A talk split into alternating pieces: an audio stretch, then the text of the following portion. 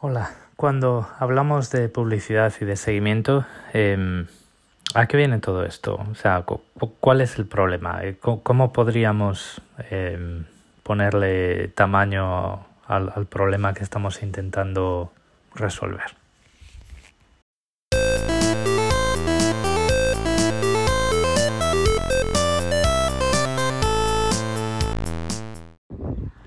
Vamos a ver, el problema no es eh, que un periódico tenga anuncios o el problema no es que eh, nosotros queramos eh, tener una experiencia de navegación libre de publicidad. Eso probablemente es un efecto secundario de todo este problema. Em, yo, por ejemplo, muchas veces quiero leer una noticia y, bueno, pues se me, se me presenta delante un cartel que dice, oye, hemos detectado que tienes un bloqueador de anuncios, si quieres leerlo, desactívalo, ¿vale? Eh, me parece muy bien que una web quiera tener ingresos de ingresos por publicidad, yo también querría, eh, si quisiera obtener ingresos del poco contenido que publico. El problema no es que yo uh, quiera leer una noticia sin publicidad por el medio. El problema es que esas webs probablemente estén usando un, una, un servicio de anuncios que viola mi privacidad, que crea un perfil de navegación, crea un perfil de actividad, crea un perfil socioeconómico mío con un nivel de detalle que no es éticamente correcto y que probablemente, probablemente el, el, la web o el blog o el foro eh, protesta porque yo tenga eh, un bloqueador de anuncios, pues no son última, ulti, no son los eh, responsables últimos eh, de toda esa actividad, pero ¿qué quieres que te diga? A mí que em, Amazon, Google, Facebook me presenten un anuncio para, para, para, comprar algo intrascendente, como puede ser un teléfono móvil, y que me presenten un precio diferente al de otra persona, más barato, más caro, da igual, eh, que para poder colocar todo ese contenido delante mía eh, tengan acceso o hayan ido registrando información eh, con la que yo no estoy de acuerdo que registren. O sea, nadie, nadie tiene, vamos a ver, de la misma forma que tú cuando sales de casa eh, no hay un, un séquito de gente siguiéndote para ver por dónde vas, para conocerte mejor, eh, pues nadie te tiene que hacer seguimiento por internet. Es decir, eh, tú por ejemplo cuando sales de casa, imagínate que tienes una cola de gente esperando por ti y tomando notas de lo que, de lo que estás haciendo. Y cuando les preguntas, le dicen, no, mira, es que yo lo que hago es anotar todo lo que tú haces y luego pues voy a la plaza del pueblo y subasto anuncios de una forma completamente opaca y oscura para el carnicero, para el peluquero, para el, eh, para el abogado, para, para, todo el mundo, ¿vale?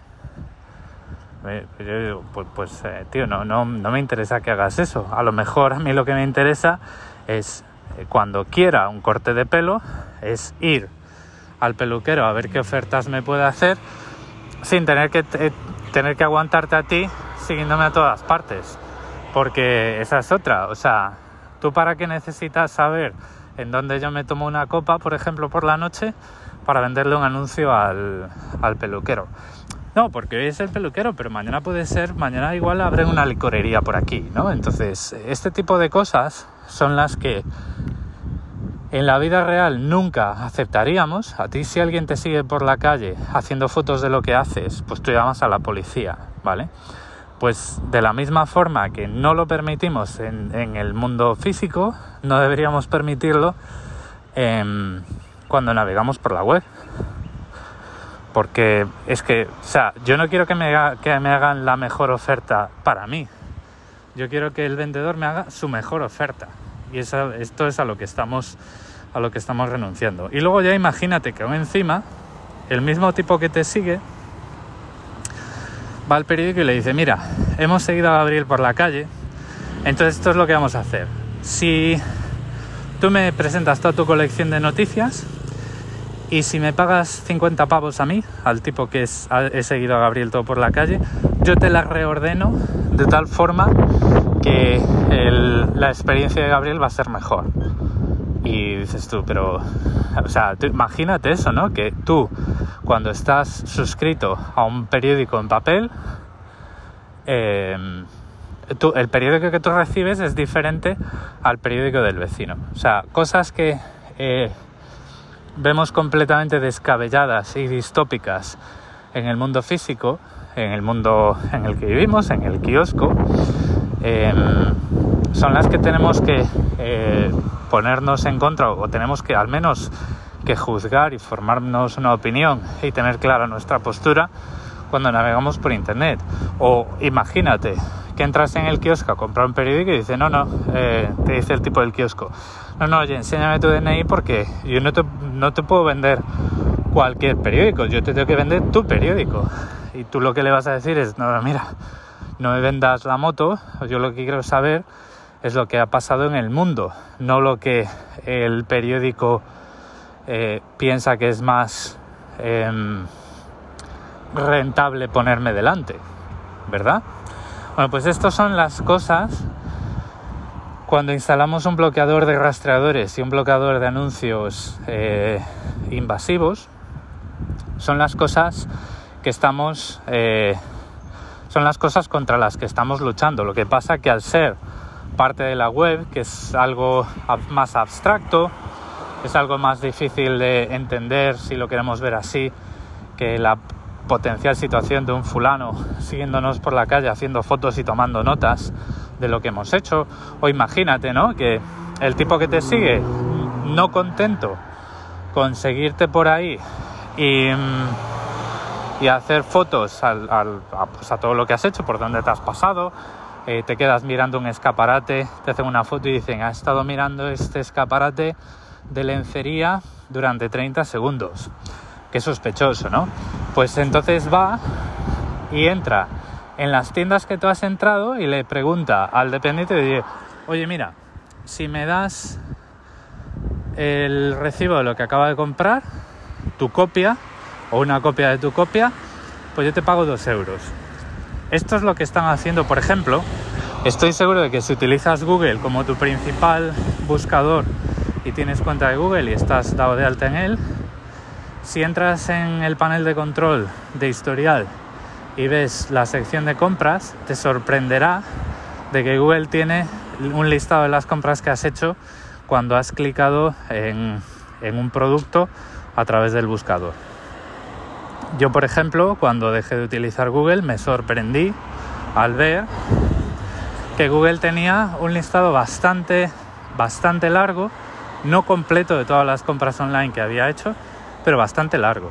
Y este tipo de cosas, que sí, que a lo mejor podemos entrar en el panel de control y mm, eh, regular lo que pueden almacenar en el historial de nosotros y lo que no, pero al final este tipo de cosas que se están haciendo sin que nosotros lo sepamos y que por defecto se hacen, por defecto se rastrean, son las cosas en las que tenemos que tener una voz al respecto, porque ya te digo, si no el mensaje que estamos dando, si todo nos vale, lo que el seguimiento que estas empresas hagan, pues cada vez va a haber más seguimiento y cada vez va a haber más seguimiento para otros fines.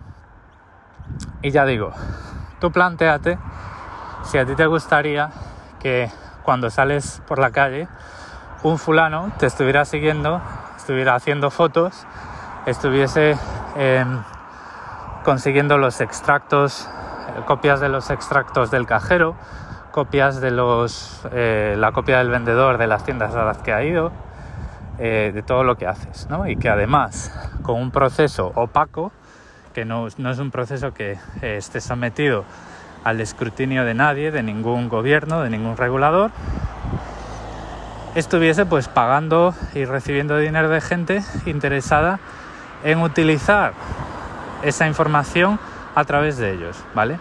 Esto que quede claro, o sea, Google y Facebook no venden los datos que tienen acerca de ti, eh, porque eso es, ese es su, eso es su capital. Lo que venden es el impacto que ellos pueden conseguir de una noticia o de un anuncio que te ponen delante. Es decir, eh, como lo hablábamos antes en el ejemplo, el tipo que te sigue por la calle tomando notas no va por ahí compartiendo las notas y las fotos que ha tomado, sino que luego lo que va es a la plaza del pueblo donde están los posibles compradores de anuncios y le dice, vamos a ver, si me pagáis 10 euros, le coloco a Gabriel anuncios, bueno, decentillos. Si me pagáis 20, le, coloco eh, anuncios, pues, pues bastante buenos. Y si me pagáis 50, tenéis un.